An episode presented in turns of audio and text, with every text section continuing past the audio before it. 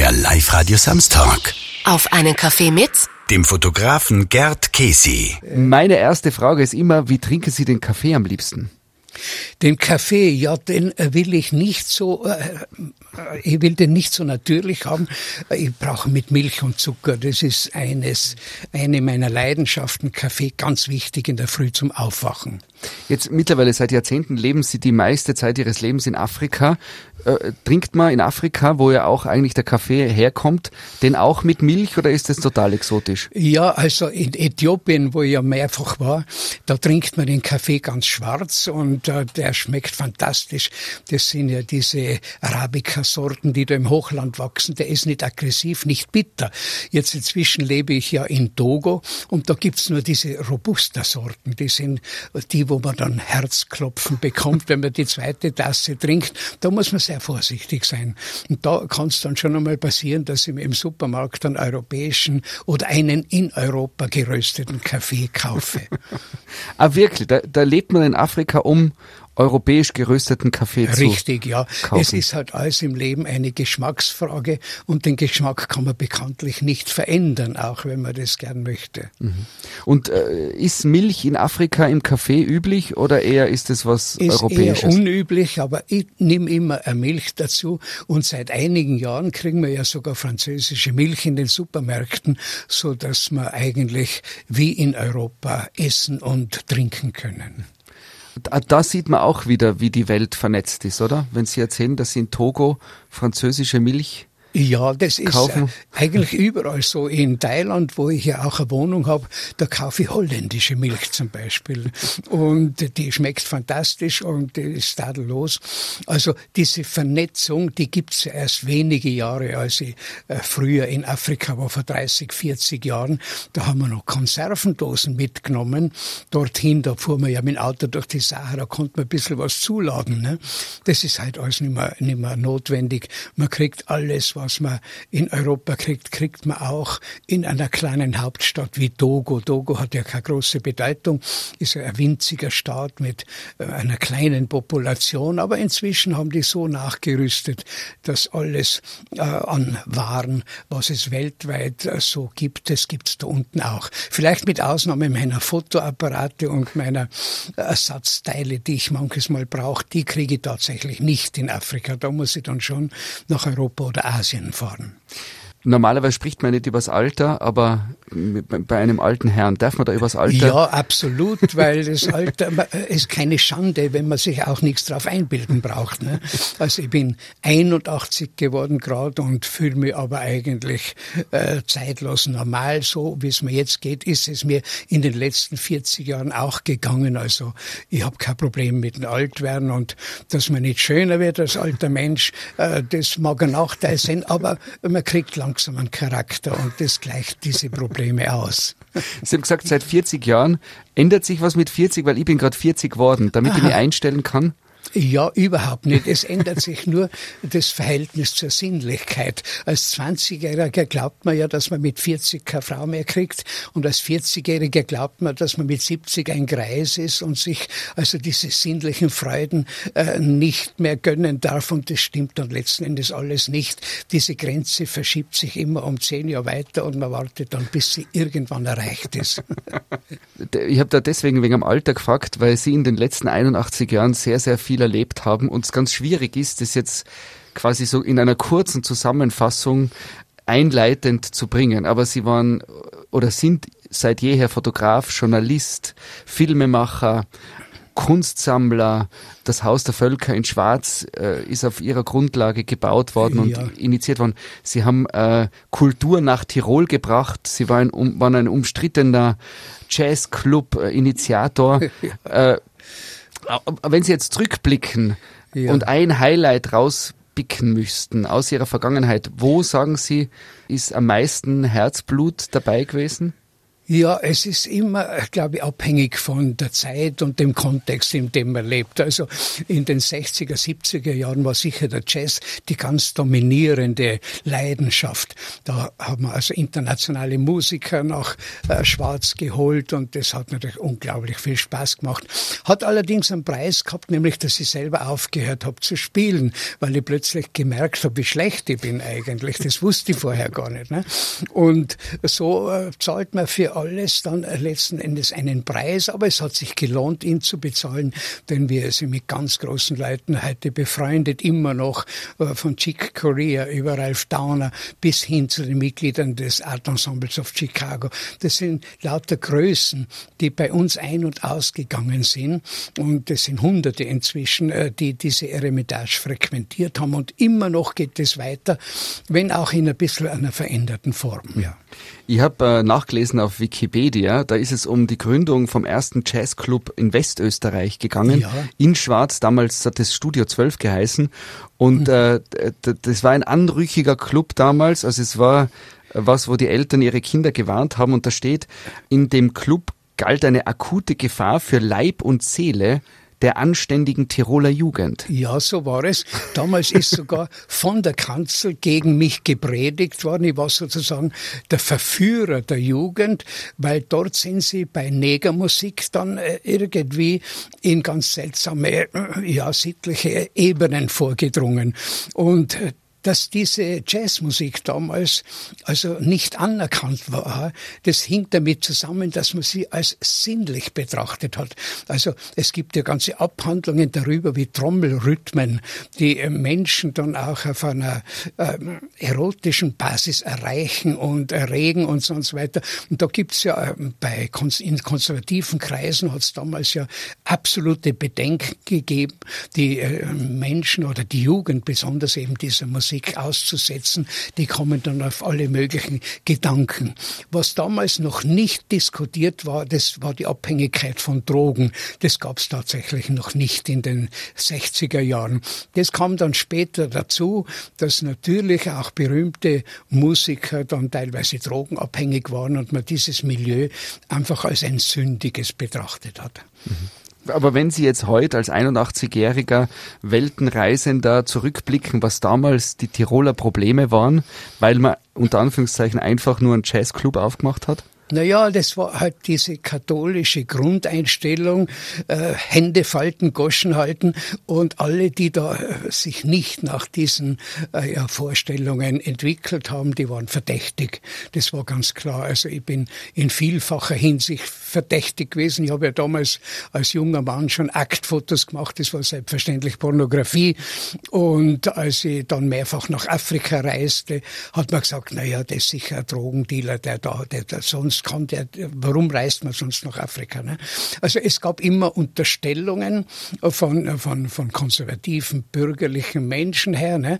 Und sogar äh, interessanterweise war ja damals die Gesellschaft noch, noch also eben so geschlossen gegenüber anderen Phänomenen, dass sie zum Beispiel einmal unter dem Chefredakteur Hauser, der ja im OF damals äh, den Radio Tirol leitete, äh, wurde mir dann ein Auftrag wieder gestrichen gestrichen. Ich sollte ins, zur Weltmeisterschaft ins Grödental fahren, um Interviews zu machen, unter anderem mit dem Louis Trenker und anderen Leuten. Und das ist dann abgebrochen worden, weil ich lange Haare hatte. Und der ORF hat gesagt, also mit dem können wir uns nicht identifizieren, der ist keine Reklame für uns, wie der ausschaut. Ne? Also das war schon noch eine andere Zeit, würde heute wahrscheinlich, wenn das fachlich passt, nie, nicht mehr stören. Davon gehe ich aus. Ne? Ja. Und da, sieht man auch immer sehr, jetzt, äh, Louis Trenker ist natürlich eine Figur, die man, ja. die man kennt. Sie ja. haben in ihrer, in ihrem Leben bis jetzt unglaublich viele unterschiedliche Menschen kennengelernt. Ja, richtig. Der Louis Trenker, weil, weil, weil wir gerade den Namen erwähnen, das war ja so einer, wie ich heute einer bin. Der hört nimmer auf zum Reden. Ne? Und ich habe da praktisch eine Frage gestellt. Das war ein 50 Minuten Interview und der hat dann eigentlich 50 Minuten durchgeredet, ohne dass ich die Chance gehabt hätte, als Interviewer eine zweite Frage zu stellen. Das war dann das Interview, also ein unendlicher Monolog. Ne? Und äh, das war also eine Eigenheit und dafür war er auch bekannt. Ne? Und ich habe natürlich ganz andere Leute kennengelernt, wie den Albert Schweitzer, aber da war ich 24 Jahre alt, da hat man mich nicht ernst genommen damals. Nicht? Ich habe gesagt, naja, der junge Bub, was will er denn und so. Es war sehr schwierig, damals den Albert Schweitzer zu interviewen, denn es war eine Zeit, wo er als letzter Kolonialist ein schlechtes Image hatte in verschiedenen progressiven Kreisen. Ne? Und ich bin dann nach Lambarene gereist, um ihn zu fotografieren und zu interviewen. Und empfangen wurde ich von den Direktorinnen, von der Alice Silva und der Mathilde Kottmann mit den Worten, ach, Sie sind der, der nicht kommen sollte. Und da sagen die, ja, warum sollte ich nicht kommen? Ich war doch eingeladen. Ja, wir haben das storniert, als wir erfahren haben, dass Sie Fotograf und Journalist sind. Die wollten also keine Publikationen mehr haben, denn äh, es war eine Zeit, in der man den Albert Schweitzer angegriffen hat. Ne? Man hat gesagt, na ja, der agiert im kolonialen Geist und so und so weiter und da, da kann man immer dahinter stehen. Und ich bin dann, weil ich also harmlos ausgesehen habe und wahrscheinlich auch harmlos war, doch äh, gut gelandet in den Lambarene, bin dann acht Monate geblieben. Ich wollte nur drei Wochen äh, da sein, um das Interview zu machen, habe dann selber man kann ja nicht als Schmarotzer und Gast acht Monate irgendwo sein, habe dann zu arbeiten begonnen. Und habe natürlich Nachdem ich keine Ausbildung hatte, da im medizinischen Umfeld, habe ich dann einfach irgendwelche äh, einfachen Arbeiten äh, geliefert. Wir haben im Lepradorf gearbeitet, beim Verbinden von Leprösen, aber auch in der Werkstätte, wo man, äh, wo man Tisch, in der Tischlerei meinetwegen. Ne? Und das Handwerkliche, das, das konnte man machen, da konnte man halt so als Hilfskraft dabei sein. Und da, damit war dann mein Aufenthalt gerechtfertigt, ich war dann kein Schmarotzer mehr. Ne? Hm. Welche Persönlichkeit, wenn Sie jetzt aus dem Bauch heraus antworten, war die, wo Sie sagen, also das war schon ein Erlebnis, das in meinem Leben unübertroffen war? Die kennenzulernen? Ja, ist ganz schwer zu sagen. Ich habe natürlich einerseits über meine journalistische Tätigkeit viele auch prominente Leute kennengelernt. Da ist nicht viel überblieben, aber der Wiener Kreis zum Beispiel, gerade mit dem HC Artmann, mit dem Hans Staudacher äh, und mit diesen äh, Malern vom Ernst Fuchs bis zum, bis zum Lempten, das waren alles Leute, die ich damals kennenlernte. Und da sind ein paar als Freunde übergeblieben und die haben auch dann ihre Sommer und Urlaube in Schwarz verbracht. HC Artmann war jahrelang immer im Sommer in Schwarz. Wir sind da tagtäglich beieinander gesessen, haben Lesungen veranstaltet, haben diskutiert, haben gestritten. Und was mich an dieser damaligen Wiener Klick äh, sozusagen als Außenseiter positioniert hat, das war der Umstand, dass ich ein Antialkoholiker war. Die ganzen äh, Wiener Dichter und Maler, das waren ja alles Leute, die, die eigentlich am Abend ohne, ohne einen Wein oder einen Doppler unterm Tisch gar nicht leben konnten. Und da war ich sozusagen äh, äh unangenehmes, äh, unangenehmer Mensch, weil sie haben sich durch den Nüchternen immer beobachtet gefühlt. Ne? Und äh, erinnere mich nochmal an, eine, an einen Abend mit dem HC, da waren alle betrunken und ich saß da und war einigermaßen also, also irritiert. Und da sagt der HC, weißt du, du bist ja ein lässiger Kumpel, aber eins ist schon verdächtig an dir, du saufst nicht, hat er gesagt. Ne? Und das hat mich auch in dieser Klick zum Außenseiter gemacht. Also es war nicht ganz einfach, Fuß zu fassen. Ähm, ja, es gab dann natürlich andere Freunde, die mich jahrelang begleitet haben auch aus dem äh, sagen wir, künstlerischen Umfeld, seien es Musiker oder seien es äh, äh, Grafiker oder Maler gewesen. Ne? Aber wie gesagt, ich war äh, teilweise auch ein Außenseiter und bin das auch in, meinen, in meinem Zugang äh, zu, äh, zur Kunst gewesen oder auch in meinem Zugang in der Ethnographie.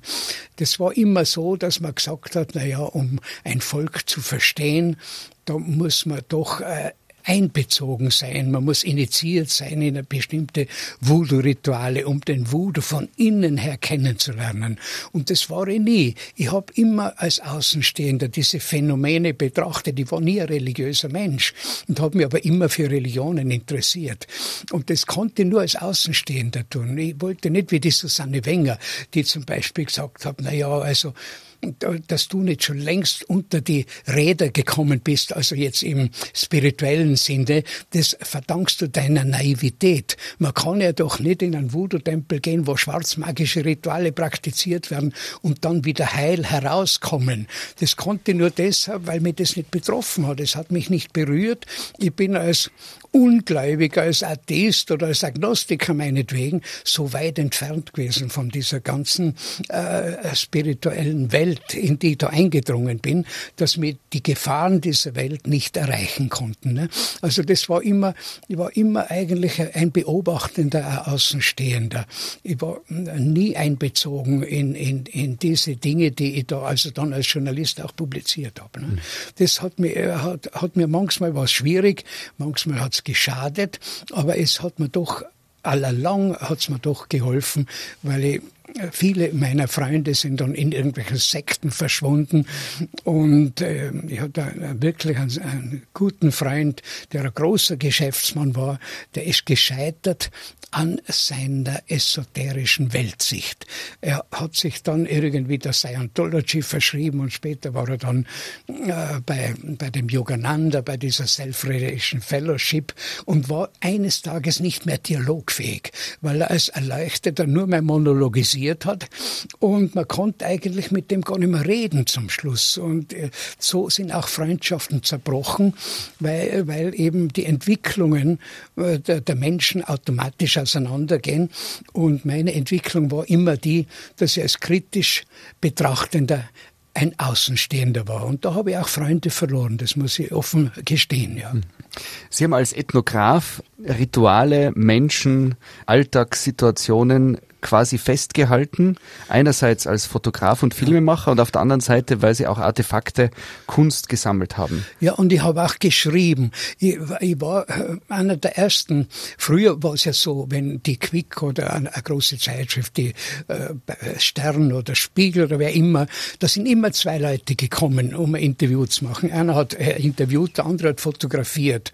Und ich war so mittendrin. Ich habe sowohl geschrieben als auch fotografiert und das hat sich später zum Vorteil herausgestellt. Also wie dann mehr gespart ist waren bei den Zeitschriften, dann war so ein Mensch wie ich, der also beides machte, war dann wertvoll plötzlich. Ne? Und ja, jetzt habe ich den Faden verloren, was also die Frage betrifft. Ne? Ich, ich wollte weiterführen, weil Sie erzählt haben von schwarzmagischen Ritualen bei einem Voodoo-Ritual zum Beispiel. Ja, ja dass man quasi, wenn man da nicht genug Distanz hat, könnte man reinkippen oder es könnte was mit einem passieren. Ja, Können Sie da mal erzählen, was da zum Beispiel passiert, dass man Vorstellung hat? Äh, ähm, ja, also bei Afrikanern ist ja so, dass die Veranlagung zur Trance schon eigentlich prägenetisch gegeben ist. Das ist bei Europäern nicht so. Ein Europäer fällt also nicht in Trance, wenn ein bestimmter Trommelrhythmus gespielt wird.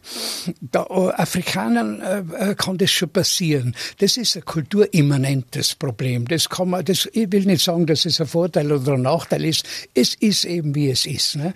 Und ich habe gerade jetzt äh, eine Woche, bevor ich äh, hergefahren bin, habe ich noch Aktfotos gemacht am, am Strand da in Togo. Und das Mädchen äh, hört plötzlich nicht mehr auf das, was ich sage, sondern geht ins Wasser. Und als Nichtschwimmerin ist die dann plötzlich in den Wellen drinnen und meine Begleiterin kriegt eine Panik und rennt ins Wasser und sieht die aus, was ist denn passiert? Passiert? Ja, die Wassergöttin hat sie attackiert in dem Moment.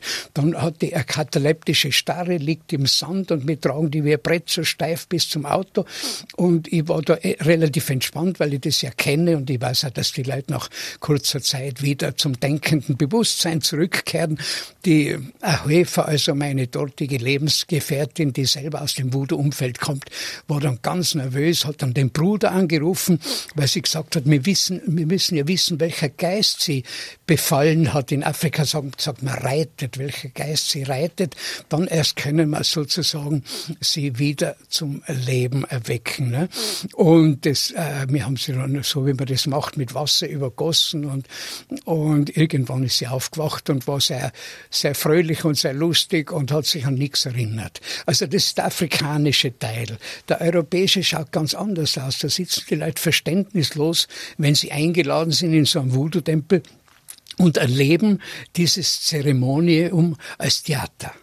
Und das Theater vollzieht sich, das ist spektakulär, da fallen Leute in Trance, rennen mit dem Schädel gegen die Wand, da passieren unglaubliche Dinge.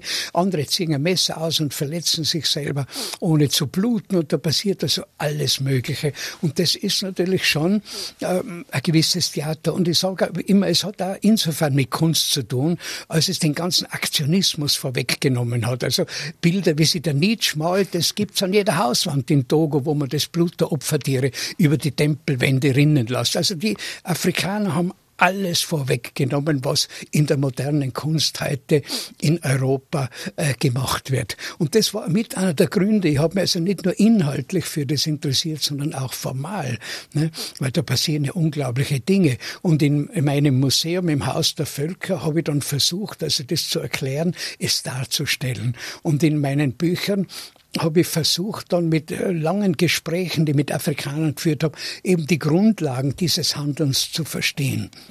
Und ganz verstehe es immer noch nicht, weil ich eben in einem anderen Kulturkreis aufgewachsen bin. Aber auf weite Strecken kann ich heute schon diese, diese äh, Phänomene nachvollziehen, die sich dort in den Tempeln ereignen.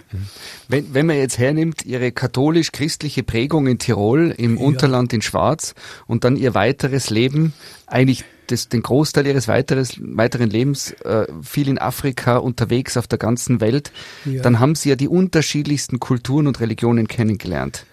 Sagen Sie jetzt mit 81 auch noch, Sie sind Atheist und Agnostiker oder gibt es irgendeine eine spirituelle äh, Option, wo Sie sagen, na okay, das wird. Na, äh, also ich bin nach wie vor der Agnostiker, aber ich begegne einem religiösen Menschen mit Respekt. Und das, auch wenn die Leute das gar nicht wissen, das spüren sie. Also merkwürdigerweise kann ich in Thailand in jedem Tempel mit, äh, mit jedem Abtreten. Äh, die Leute sind nicht arrogant genug, sich mir zu verweigern. Da hilft mein Alter mir ein bisschen. Wenn der alte Mann kommt, dem traut man nicht zu, dass er also mit bösen Absichten in den Tempel kommt. Ne? Also ich kann äh, ganz wurscht, ob das im buddhistischen Umfeld ist, wo ich also viele Filme auch gemacht habe, also immer so Stundendokumentationen, wo ich die Außenseite des Buddhismus also dargestellt habe, nicht den klassischen Buddhismus, dazu wartet man nicht auf auf mich, das haben andere viel besser gemacht. Ich habe mich immer mit den Randphänomenen befasst.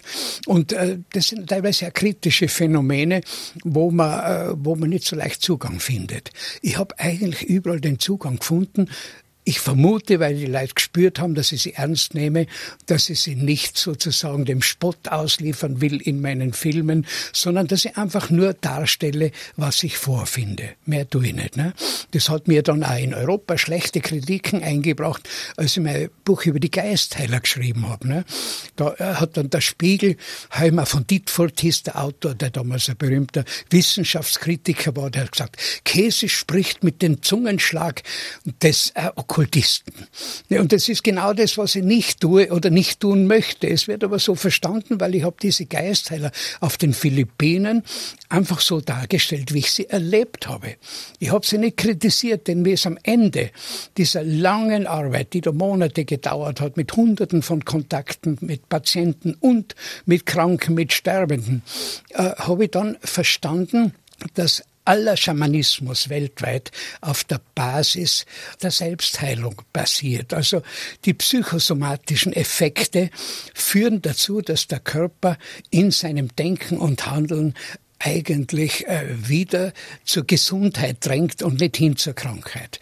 Und da sind viele Leute unterwegs gewesen in, äh, Thailand, Europäer, äh, Flugzeuge voll, die einfach an die Krankheit geglaubt haben.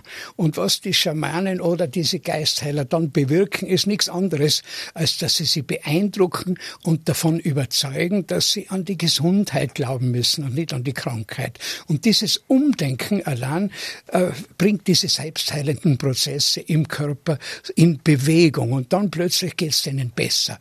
Ich habe Leute erlebt, sogenannte Spontanheilungen, die sind plötzlich ans Rollstuhl aufgesprungen und waren, waren völlig verwirrt und irritiert vegetiert, die haben keinen Schmerz mehr gehabt und so. Das sind aber eben äh, Phänomene, äh, die, ähm, der Mensch ist in der Lage, sich selbst zu heilen. Das hat ja, das, das erleben wir ja immer, eine Grippe hin oder her, ob ich da Medikament schlucke oder nicht, nach sieben Tagen ist sie vorbei. Ne? Also, das macht der Körper selber, da brauche ich keinen Arzt und gar nichts. Ne? Ich muss nur das Vertrauen haben und, äh, und einigermaßen ein passables Immunsystem. Und wenn das gegeben ist, dann braucht ich im Grunde keinen Arzt. Ne? Ich habe nach einer Bypass-Operation im Jahr 2000, äh, hat man mich nach Bad Hering schicken wollen. Und ich habe dann gesagt, was macht man da mit mir? Und da sagt einer, Sie sind in der Wandergruppe 2 angemeldet und Sie gehen dann am Waldesrand spazieren und hinter Ihnen äh, schieben äh, irgendwelche Sanitäter Rollstühle. Und wenn Sie kollabieren sollten, dann werden, ist gleich jemand da, der sich um Sie kümmert. Und ich habe mir das dann vorgestellt, wie ich in der Wandergruppe 2 den Wald entlang gehe, mit nur 20 äh, frisch operiert und habe gesagt, nein, das mache ich nicht. Und bin dann nach Afrika geflogen statt nach Bad Hering. Und dort habe ich festgestellt, dass ich alle Medikamente vergessen habe. Das heißt, also ich hätte sollen fünf Tabletten am Tag nehmen. Sonst, und zwar bis ans Lebensende, hat mir der inzwischen verstorbene Arzt erklärt, und sonst wird es also mir schlecht gehen. Und ich war da in dem warmen Klima und es ist mir gar nicht schlecht gegangen. Im Gegenteil, es ging mir jeden Tag besser. Und zwar ohne Medikamente. Und habe seit damals kein Medikament mehr genommen. Das ist jetzt vor 21 Jahren passiert. Und dann habe ich eigentlich begriffen, äh, dass äh, diese ganze Pharmahysterie, die da bei uns passiert und auch in Afrika, wenn man da zu einem Arzt geht, kriegt man einen ganzen Sack voll Medikamente verschrieben und so weiter. Wenn ich alles das geschluckt hätte, was man mir verschrieben hat, dann würde ich heute nicht bei Ihnen sitzen, sondern wahrscheinlich mit der Hinenleber irgendwo in einem Spital liegen. Ne? Also es gibt da Standpunkte, die sagen, na ja, da sieht man den Ketzerkäse wieder, wie er gegen die, gegen die Pharmalobby agiert und so weiter. Das habe ich damals auch schon getan, als ich auf den Philippinen war, weil ich eben gesehen habe, dass man, um geheilt zu werden, nicht unbedingt hunderte Tonnen Medikamente da schlucken muss.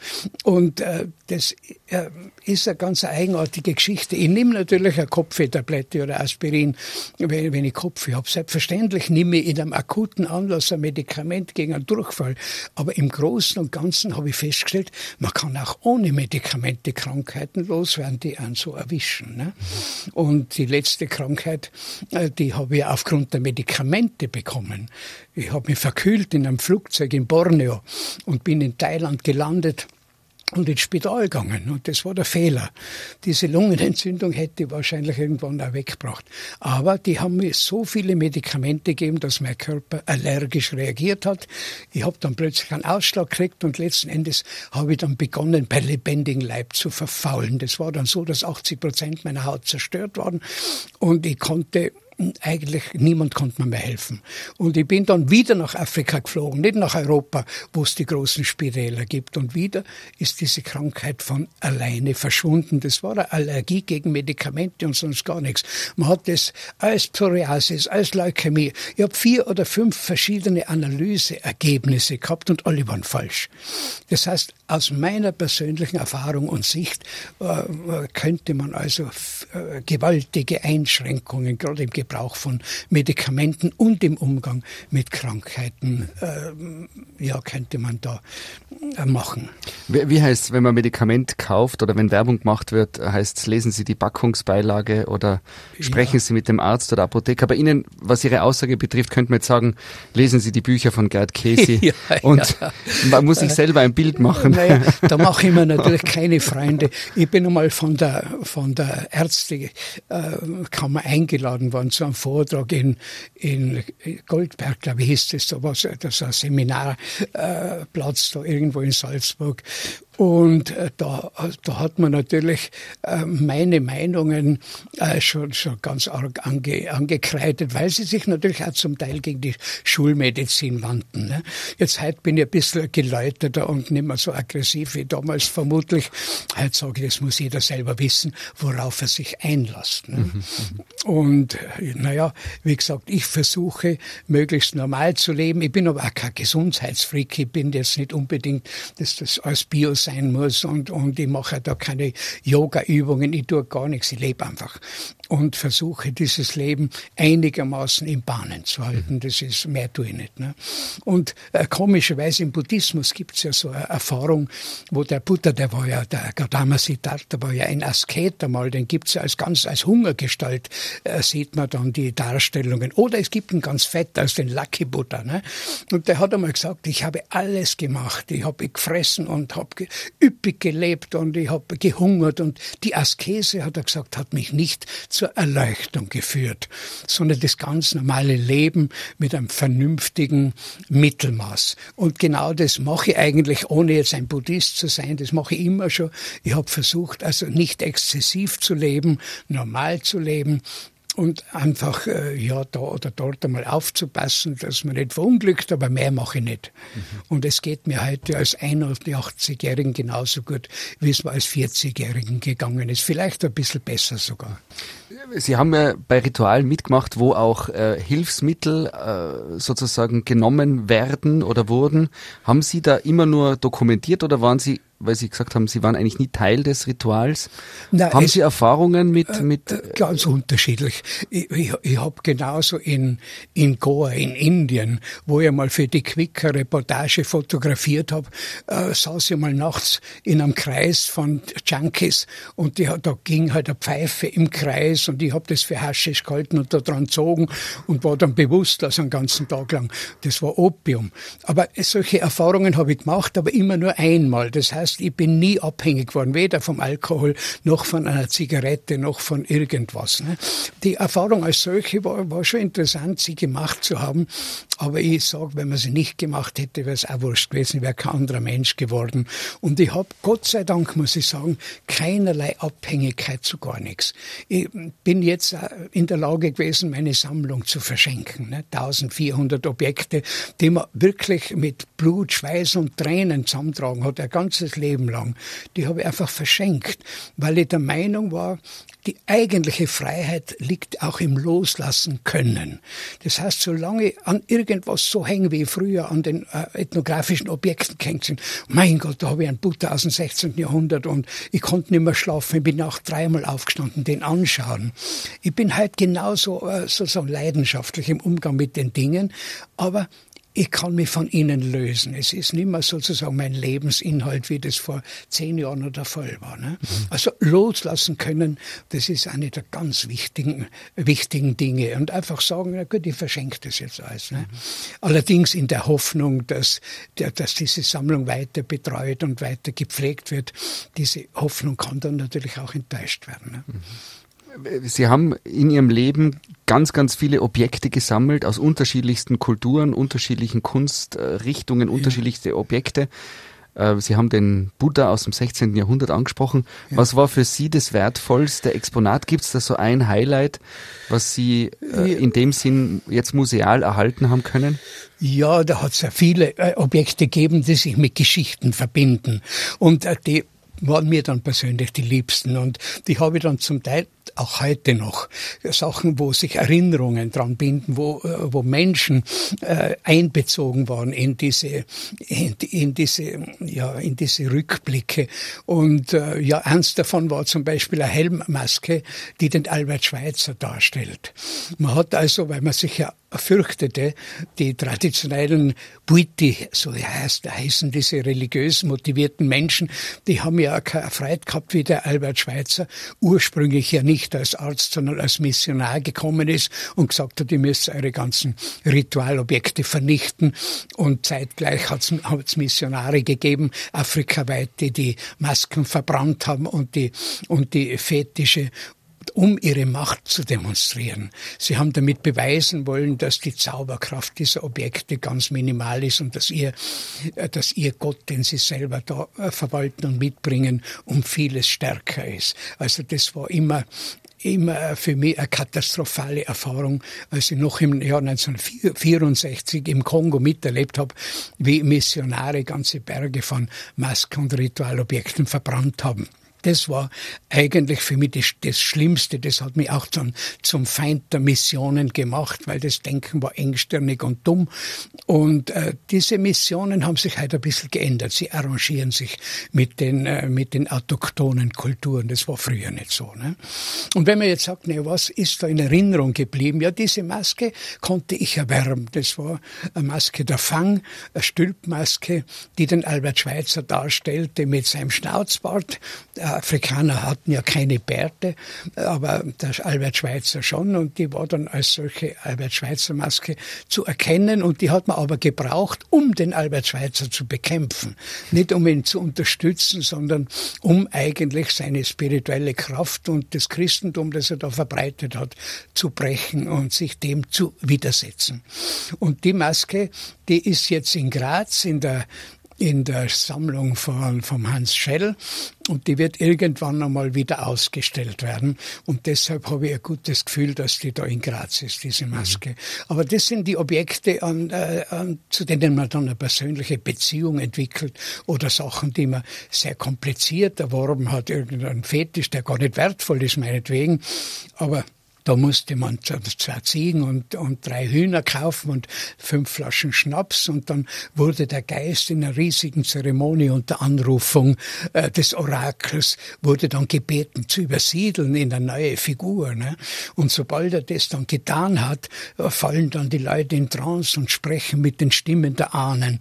Und dann äh, gestatten sie dem Geist das Übersiedeln oder der Geist gestattet es den Menschen, diesen Fetisch zu installieren. Und alt ist dann wertlos. Also den kann man wegwerfen. Das ist dann, hat dann keinen, keinen Sinn mehr für einen Afrikaner, der ja vor einem ganz anderen spirituellen Hintergrund lebt als ein Europäer. Ne?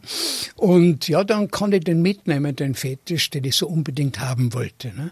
Und so bin ich äh, manches Mal zu Objekten gekommen, die sich mit solchen Geschichten verbinden. Und das sind dann im Nachhinein natürlich die, die in Erinnerung bleiben. Mhm. Und was war die, das skurrilste Tausch für ein Objekt? Weil Sie jetzt erzählt haben, Ziegen und, und fünf Flaschen Schnaps. Ja, da gab's viele. Ich habe so, äh, aber gut, das war jetzt nicht im Hinblick auf Ritualobjekte, aber ich habe mit einem heute berühmten afrikanischen Maler, mit dem Dominik Zinkbe, der als junger Mann eine Krise hatte und dem es ganz schlecht ging und der immer gesagt hat, also wenn ich einmal berühmt werden sollte, was damals gar nicht danach ausgeschaut hat, dann würde ich so ein Auto haben wollen wie du. Und ich hatte einen Landcruiser. Und ähm, da habe ich spontan äh, gesagt, na ja, ich gebe dir, ich geb dir mein Auto. Äh, aber gib mir Bilder dafür, ich, ich, verschenke nichts. Ich will eine Gegenleistung haben. Und der hat mir dann zehn großformatige Ölbilder geschenkt, die heute den Wert von, von fünf solchen neuen Landcruisern darstellen und nicht von den alten. Also ich habe manches Mal äh, auf wundersame Weise profitiert, muss ich sagen. Ich habe aber auch viel verloren. Also es ist nicht so, dass man in Afrika so unkompliziert mit seinem Geld oder mit seinen Ideen hausieren kann. Da passiert manchmal damals auch schon, dass man überfallen wird, dass man ausgeraubt wird, dass man angeschossen wird. Also das alles gehört auch zu seinem Leben dazu. Nur das sind halt so die negativen Highlights, über die man dann eigentlich nicht hm. mehr redet. Die verdrängt man, vergisst man. Das ist irgendwann gewesen, interessante Vergangenheit. Aber in Zukunft braucht man das nicht mehr. Ne? Die letzten Fotos machen vom großintellektuellen, zwar umstrittenen, aber äh, Philosophen Albert Schweitzer, äh, schwarzmagische Rituale, Reisen durch die ganze Welt, ja. angeschossen werden, interessante ja. Leute kennen. Was mir jetzt irgendwie so ins, ins Bild kommt, haben Sie jemals Erfolge Indiana Jones geschaut? Ja, ja, äh, das ist natürlich eine lustige, eine lustige Serie, die mir auch sehr gefällt, aber es ist natürlich weit hergeholt als miteinander. Ne? Wie die mit archäologischen Objekten umgehen und so, das wäre ja halt strafbar. Ne? Äh, wenn der wirkliche Archäologe, der, der kniet da tagelang, bis er irgend so ein Stück ausgräbt und dann hat er weiße Handschuhe an, um es bloß nicht mit seinem Schweiß zu verschmutzen und so weiter. Also die Realität ist eine ganz andere. Das sind, das sind sind halt Filme. Ne? Und, aber es ist amüsant und äh, schon recht komisch. Ne? Und manches Mal, ich bin ja Dilettant in allem, was ich tue. Ich habe ja nichts gelernt in meinem Leben äh, von den Berufen, die ich ausführe. Ich habe andere Dinge gelernt, ne? aber das, was ich mache, habe ich nie gelernt. Und als Dilettant habe ich einen anderen Zugang gefunden, auch zu diesen Berufen. Ja, warum? Weil was heißt denn Dilettare? Was heißt denn Amateur? Der Amateur ist ein Liebhaber. Also das ist ja nicht abwertend, wird nur abwertend gebraucht bei uns, wenn man sagt, naja, das ist ja ein Dilettant. Ne? Nein, der Dilettant ist eigentlich der, der das macht, weil er es unbedingt machen will, während der Berufsarchäologe oder der Berufsethnologe das manchmal auch mit Widerwillen macht, weil er es machen muss. Es ist sein Job. Er braucht es, um Geld zu verdienen. Das habe ich nie gebraucht. Deshalb war meine Position gegenüber der der professionellen Ethnografen, Ethnologen, Anthropologen immer die des Dilettanten. Ich habe das nie gelernt und habe aber immer gesagt, das, was so ein Student da in, in zehn Semestern lernt, das kann ich doch in einem ganzen Leben auch lernen, wenn ich vor Ort bin und mich wirklich interessiere, wenn ich mir die Literatur besorge. Ne? Und das wurde ja dann letzten Endes auch honoriert, indem er gesagt hat, na ja, wir werden in sein Lebenswerk mit dem Titel eines Professors adeln. Ich gebrauche den Titel nicht, weil manchmal geniert man sich ja auch davor im Freundeskreis. Aber im Kreis meiner Feinde, da hilft er mir weiter, weil damit kann ich die ärgern. Ne? Und so gesehen äh, baut sich das Leben äh, von so, so einem Menschen, wie ich das bin, anders auf, wie das von einem, der das beruflich macht. Ne? Also ich bin immer mit einer großen Leidenschaft auf meine Themen losgegangen. Ich tue das heute noch. Ich habe nichts von der Leidenschaft verloren, die ich als Jugendlicher gehabt habe. Und dadurch äh, bin ich in der Lage, als alter Mann noch Dinge zustande zu bringen, wo andere sagen, na ja, ich gehe mit, ich gehe da mit 65 in Pension und mit 70 sitze ich dann auf einer Bank im Park. Das wäre für mich eigentlich die größte aller Strafen gewesen. Ne? Und viele meiner Schulkollegen und, und, und Freunde, na, denen geht's halt viel schlechter wie mir. Und ich glaube, das hat auch damit zu tun, dass man sich dann irgendwann zurückzieht aus dem aktiven Leben. Also solange man aktiv bleibt, glaube ich, äh, bezieht man die Kraft aus der Leidenschaft. Mhm. Und das versuche ich einfach äh, wachzuhalten, dieses, diese Fähigkeit. Aber ist der Vergleich des Tiroler Indiana Jones einmal gekommen in Ihrer bisherigen äh, Karriere? Ja, es ist ein anderer Vergleich gerade unlängst einmal gefallen und über den habe ich mich einerseits gefreut und andererseits war ich traurig. Es hat einer zu mir gesagt, du bist der letzte Ethnograph, den ich noch kenne. Also damit hat er mich in die Nachbarschaft gebracht von dem Max Reisch oder von dem Harrer oder von dem Dichi oder von dem Hans Haas meinetwegen. Das war ja ein großes Kompliment für mich. Ne? Ich wäre mit denen verglichen, da kann ich schon stolz sein drauf. Aber andererseits wieder ist es ein trauriger Aspekt, weil ich bin ja der Letzte. Äh, Gibt es jetzt noch irgendjemanden, der so durch die Welt reist und ethnografische Dokumente sammelt? Ja, gibt es natürlich viele, aber in meinem Umfeld gibt's eigentlich äh, niemanden mehr. Und äh, das wollte der ja wahrscheinlich auch damit ausdrücken, dass ich als letzter Ethnograph da halt nur probiere, Dinge zu dokumentieren, die es in ein paar Jahren schon nicht mehr geben wird. Mhm. Und damit ist diese Arbeit ja auch gerechtfertigt. Damit sagt man, diese vielen Flüge, die der macht, ne, der verschmutzt ja nur die Umwelt und so. Und das habe ich kein schlechtes Gewissen, weil ich mache ja was. Ne? Während der herkömmliche Tourist, der auf die Malediven fliegt, um dort deutsches Bier zu trinken und sich zu bräunen, der kommt ja dümmer zurück, als er weggefahren ist. Ne? Und bei mir ist es so, dass ich doch auf jeder meiner Reisen was dazu lerne und auch versuche, dieses Gelernte weiterzugeben. Und da habe ich kein schlechtes Gewissen, wenn ich dann alle sechs Wochen mal in einem Flugzeug sitze. Wenn man so ein bisschen Ihre Biografie anschaut, dann habe ich das Gefühl, Sie waren in einer Zeit noch beim Entdecken, wo das noch in einer anderen Sphäre möglich ja, war wie jetzt. Weil damals, damals hat es wirklich noch unerforschte ja. Gebiete gegeben. Das, das ist richtig. Ich habe äh, zum Beispiel, gerade weil wir über Voodoo gesprochen haben, ich habe immer als Journalist gesagt, es hat keinen Sinn, im Mainstream mitzulaufen. Das heißt also, wenn ich nach, nach Bangkok fliege und dort den Königspalast fotografiere, dann habe ich nichts geleistet. Den haben Millionen von Touristen auch fotografiert und manche sogar besser als ich. So, ich muss also eine Nische finden, in der ich aktiv werde. Und das war in, in Asien waren das ist beispielsweise, habe ich eine Serie, eine Dokumentation gemacht, die hieß also äh, Buddhas unfolgsame Kinder. Da habe ich mich nur mit den Revolutionären innerhalb des Buddhismus befasst, mit denen, die den Buddhismus konterkariert haben, die ihn pervertiert haben, weil das hat noch niemand gemacht. Als ich nach Afrika fuhr und saß da bei Voodoo-Zeremonien, wollte ich dann Bücher kaufen, als ich zurückkam und habe festgestellt, es gibt überhaupt nichts. Es gibt im ganzen deutschen Sprachraum kein einziges Buch, wo ich mit diesem afroamerikanischen Synkretismus hätte hinterfragen können. Und so war ich der Erste, der dann Bücher gemacht hat über diese dieses Voodoo und Dokumentationen und so und so weiter, weil Voodoo wird ja ganz falsch interpretiert. Da denkt man die Hollywood-Filme, wo da einer mit einer Nadel meinetwegen eine Puppe absticht und tausend Kilometer weiter stirbt dann einer an einem Herzinfarkt. So ist ja Voodoo nicht. Ne?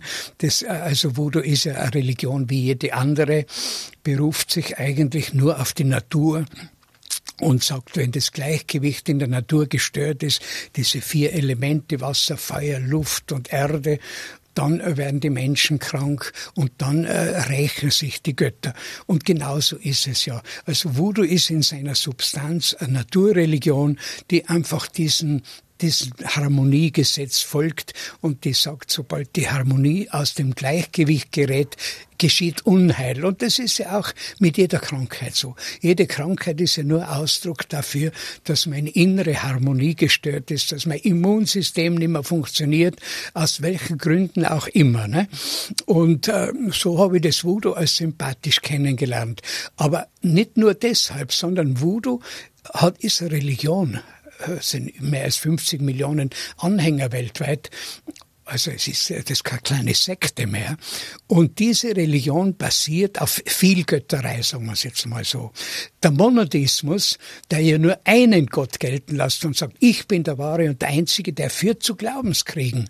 Weil wenn heute der Islamist sagt, na ja, das ist ein Ungläubiger, weil der glaubt an den falschen Gott, dann schneidet er den den Hals ab. Und genauso haben ja auch äh, christliche Missionare agiert, vielleicht nicht so bra bra brachial und nicht so brutal, aber immerhin haben sie die Kulturen vernichtet, ausgelöscht, weil sie über den einzig wahren Gott verfügt haben. Im Voodoo ist es ganz anders.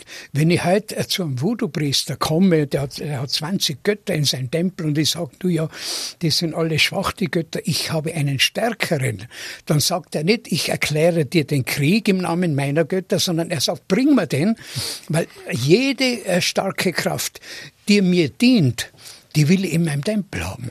Also es ist ganz unmöglich, mit einem Voodoo-Mann einen Glaubenskrieg zu beginnen, weil der das alles haben will. Ne?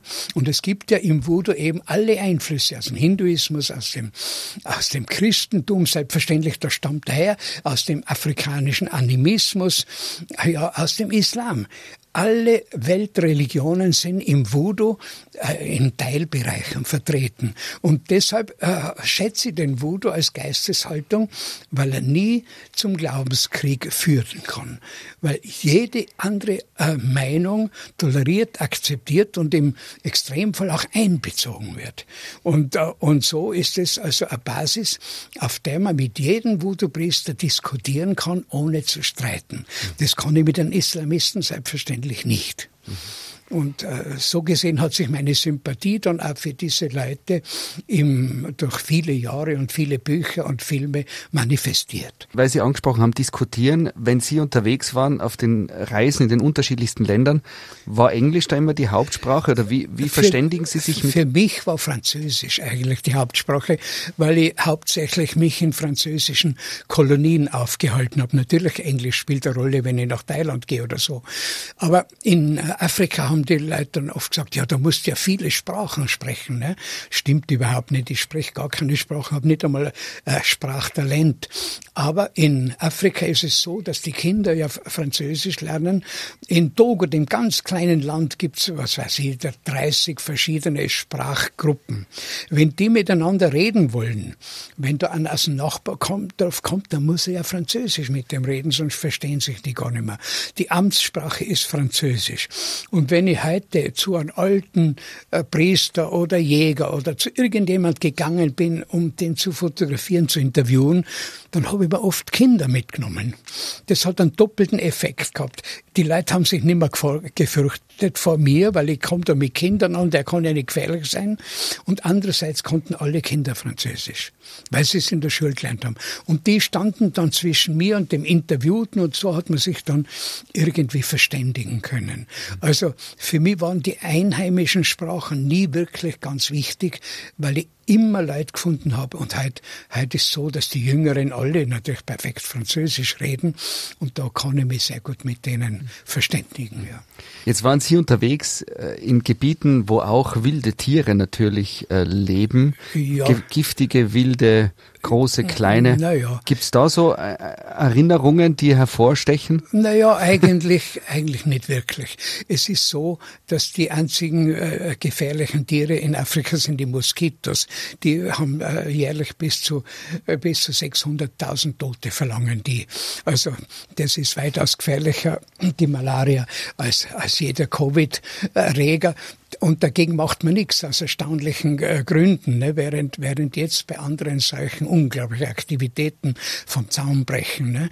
Also ist, ich würde sagen, wilde Tiere haben mich nie bedroht in Afrika. Das liegt ja daran, dass es in äh, Westafrika ja kaum mehr welche gibt. Ne? Natürlich bin ich Schlangen begegnet, die da über den Weg gekrochen sind. Dann bin ich immer stehen äh, geblieben, habe es beim Schwanz weggezogen von der Straße, dass sie nicht überfahren werden von irgendeinem Afrikaner, der dann gezielt auf dieses Viech drauf fährt. Mit Schlangen habe ich ja große Erfahrung. Ich habe ja mal eine Schlangenausstellung gemacht in Schwarz mit Hunderten von Besuchern. Das war so attraktiv damals, diese Ausstellung.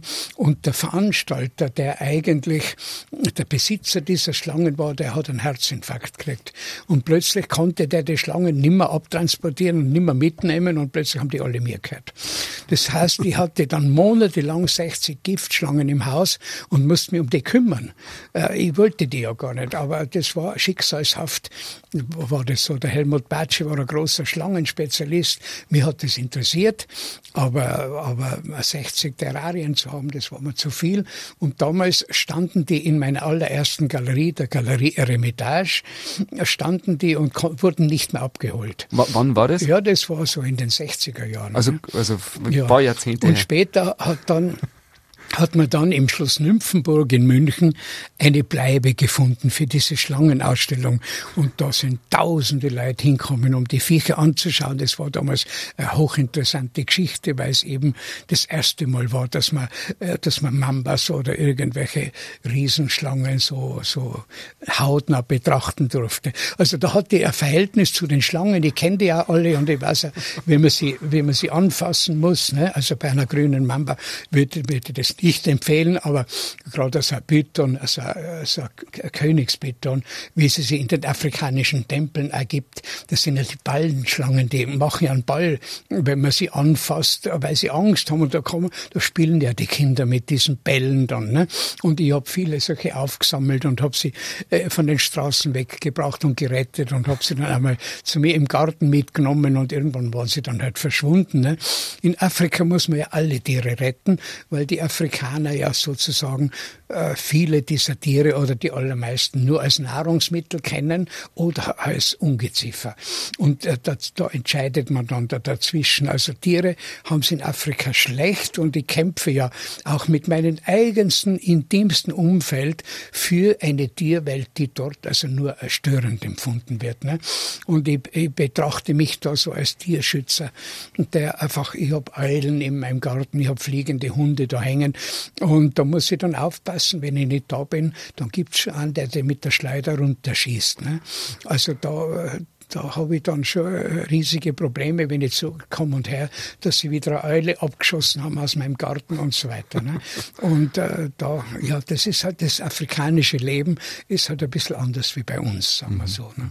Ich, ich stelle gern die Frage, wenn Sie ein Tier sein könnten, welches Tier wären Sie gern? Naja, also mit, mit Sicherheit kein Raubtier.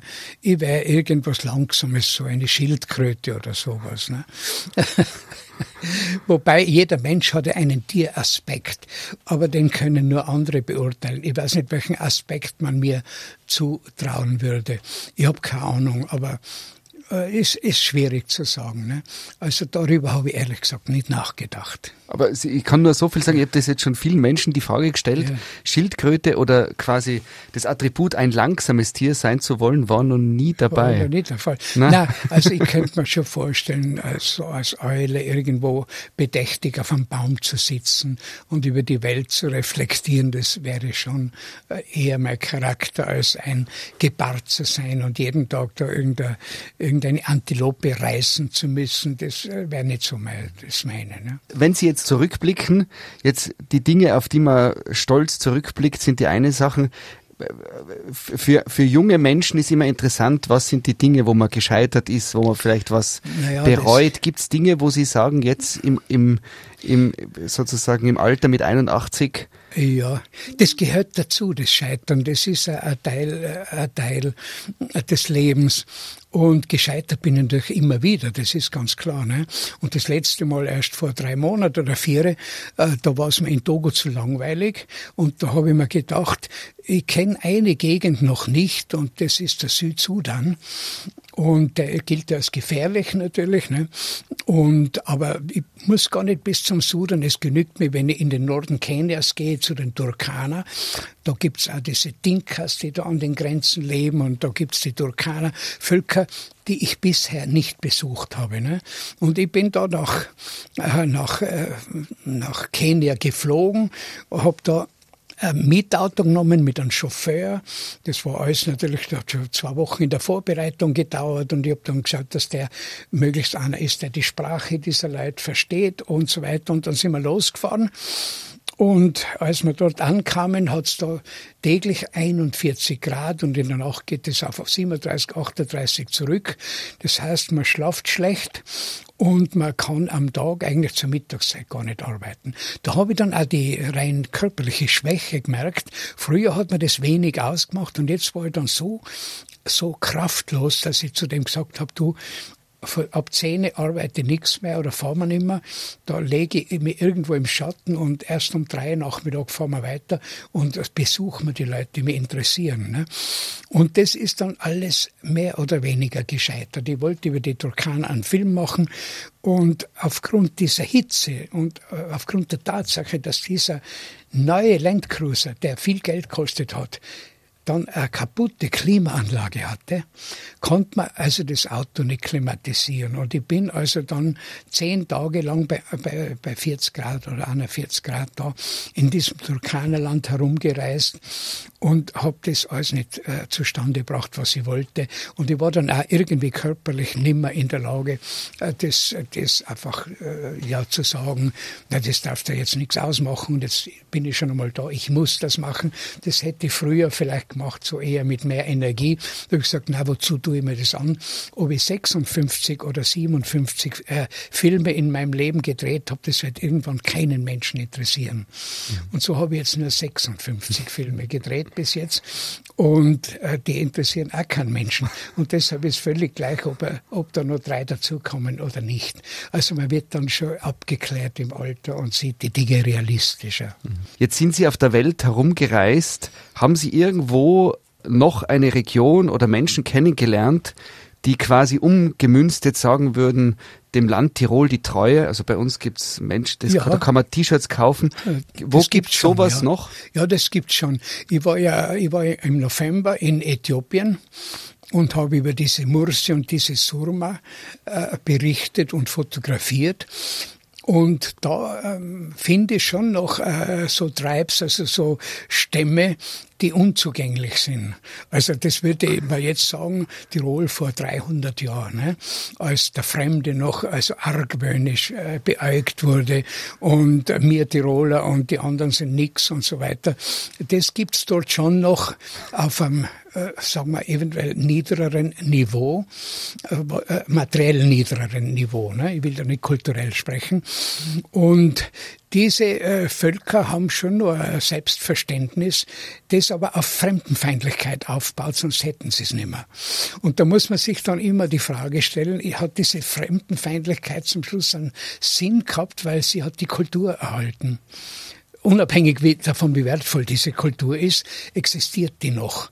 Und andere Völker, die sich dem Fremden geöffnet haben, haben die Kulturen verloren, weil sie natürlich fremde Kulturen importiert haben und sind dann an denen gescheitert mit der eigenen. Also das ist schon eine Frage, die man sich noch stellen müsste.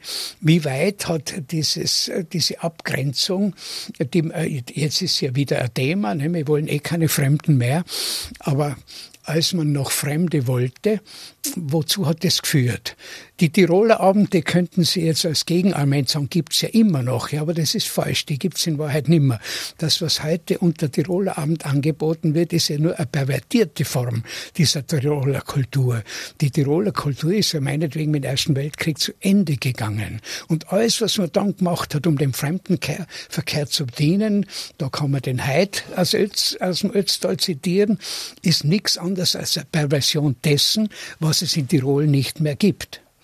Und jetzt muss man sich fragen, die Susanne Wenger hat eben gesagt, es ist besser. Eine Kultur geht ersatzlos zugrunde, als sie wird in einer pervertierten Form weitergeführt. Das muss man sich entscheiden ist, äh, schließt man sich dieser Meinung an oder sagt, na na, also Tiroler um das ja ganz nett. Ne? Also ich bin dann eher der Hardliner, ich bin dann eher der Fundamentalist, der sagt, nein, bevor ich in der Form eine Kultur weiterführe, ist mir lieber, sie geht zu Ende. Mhm. Und ich bewahre das Andenken an sie in einem ordentlichen Museum. Das wäre eher mein Zugang. Sie sind jemand, Sie haben gesagt, äh, Sie tun gern auch ein bisschen provozieren oder gar nicht nur ein bisschen, sondern grundsätzlich provozieren. Ja, ja, ja. Jetzt, wenn man gern provoziert, müsste man ja eigentlich immer im Beipackzettel dazu sagen, aber man darf mich trotzdem auch in Frage stellen man darf überhaupt erst in Frage stellen, das sehen wir jetzt in der Covid-Diskussion. Ne? Da gibt's ja durchaus hunderte Ärzte, die sich nicht impfen lassen. Ne? Also es ist ja nicht so, dass da irgendwer die Wahrheit gepachtet hätte. Und das ist äh, natürlich in allem so. Und wenn die halt irgendwas sagt, dann darf man das selbstverständlich auch in Frage stellen. Oder soll man sogar. Ich habe ja äh, eine Facebook-Seite und da habe ich ja über 2000 sogenannte Freunde und da sind zwar Dschihadisten dabei, zum Beispiel, die für die Scharia Reklame machen über meine Schiene und dann sagen natürlich meine Freunde, warum sperrst denn die nicht? Die kannst du ja rausschmeißen. Und dann sage ich, na, ich will ja wissen, wie die Dicken, ich will ja deren Argumentationen kennenlernen. Das nutzt mir nichts, wenn ich die ausschmeiß. Äh, und so geht's mir mit vielen Leuten, die ganz anders denken als ich. Ich will ja, ich suche den Dialog zu denen. Ich bin ja auch, ich darf ja das glaube ich schon sagen, ohne dass er beleidigt ist, mit, den, mit dem Abt von Ficht, mit dem Alten, mit dem Anselm befreundet gewesen. Er hat mich sogar in Togo besucht. Ne? Und zudem habe ich dann äh, in einer Diskussion, der weiß ja, wie ich als, wie ich als äh, ideologisch gelagert bin, ne? dann habe ich zudem einmal gesagt, na ja, was wirst du deinen Brüdern im Stift Ficht erklären, dass du in Togo einen Atheisten besucht hast. Hat er gesagt, habe ich mir schon überlegt, hat er gesagt. Ich werde sagen, ich wollte den Käse bekehren, aber es ist mir nicht gelungen. Und äh, auf dieser Ebene, äh, ein bisschen mit dem Humor im Hintergrund, äh, sich selber nicht so ernst nehmen, die eigene Meinung nicht als die letztmögliche betrachten. Mit dieser Einstellung bin ich ein ganzes Leben lang gut gefahren und ich glaube, ich habe da keinen Fehler gemacht. Mhm so der Ausblick in die Zukunft, äh, wenn Sie sich einen Film, ein, ein Fotoband, ein, ein journalistisches Projekt, irgendwas herwünschen können. Gibt es noch einen Traum, der noch erfüllt werden soll? Äh, ja, ich habe ja mal so eine Pseudobiografie geschrieben, äh, zu einem Zeitpunkt, als ich, als ich eine Herzoperation hatte und man glaubte, ich würde die nicht überleben. Da wenn man denkt, ich muss jetzt unbedingt nur so eine Art biografischen Text hinterlassen. Das ist dann auch publiziert worden. Und da habe ich aber festgestellt, dass man in einer Biografie nicht ehrlich sein kann, weil ja so viele Freunde vorkommen und man würde die ans Messer liefern, sondern wenn man alles das schreiben würde, was, was man über die weiß. Das wird Scheidungen geben, selbstverständlich, da wird es Prozesse geben. Jetzt muss man in der Biografie lügen. Oder man muss interessante Geschichten äh, verschweigen. Und alles das kann man im Roman aber tun. Und ich habe dann in der Erkenntnis dieses Umstandes einen Roman geschrieben. Da gibt es einen Protagonisten, der darf ja alles tun. Ne? Das muss ja nicht wahr sein, was der tut. Und dann kann man die Erlebnisse so schreiben, wie sie waren. Und da habe ich einen Roman geschrieben, vor 20 Jahren schon einmal, und habe den zweimal angeboten und beide Verleger wollten den nicht und damit habe ich es einfach, ich habe ja tausend andere Ideen in meinem Kopf, habe ich das Manuskript in eine Schublade gelegt. Aber wenn ich jetzt irgendwie, sagen wir, gesundheitlich nicht mehr in der Lage wäre, so zu agieren wie im Moment, dann würde ich den Roman ergänzen und fertig schreiben. Das ist ein Roman, der dann im strengeren Sinn die Wahrheiten meines Lebens darstellt, als es die Biografie jemals kann. Oder vielleicht gibt es mal jemanden, der das für mich macht, ne? aber davor habe ich Angst, weil dann, äh, dann kämen alle, alle möglichen Unarten von mir, würden dann überbetont werden und das will ich dann auch wieder nicht. Noch zum Thema Wurzeln, der Nachname Kesi Woher kommt der? Das ist ein italienischer Name. Mein Vater war Italiener. Äh, meine äh, Mutter äh, kommt aus Wien, mein Großvater aus Böhmen. Das heißt mit anderen Worten, ich bin in Tirol geboren, aber ich bin nicht in dem Sinn der verwurzelte Tiroler, den man sich vorstellt. Mhm. Und wo sind noch Wurzeln in Tirol? Sie kommen nur manchmal zurück nach Schwarz? Na, es ist so, ich, ich habe ja nichts gegen, äh, gegen Tirol. Ich bin ja selber Tirol, ich bekenne mich dazu. Aber ich bin ein Klimaflüchtling. Und äh, was mich eigentlich jetzt im Alter mehr als noch in der Jugend stört, das ist eben äh, die Temperatur bei uns. Ne? Und da finde ich dann im Ausland und in den Tropen eben äh, unglaublich äh, sinnesfrohes Leben, wo man da am Abend um zwölf Uhr nur in der Unterhosen in seiner Pajotte sitzt und sich des Lebens freut. Das ist da nicht möglich bei uns. Und so habe ich mich eigentlich äh, immer nach dem Süden gesehnt. Ich würde nie nach Schweden gehen oder nach Norwegen, obwohl ich die, die Länder spannend und interessant finde.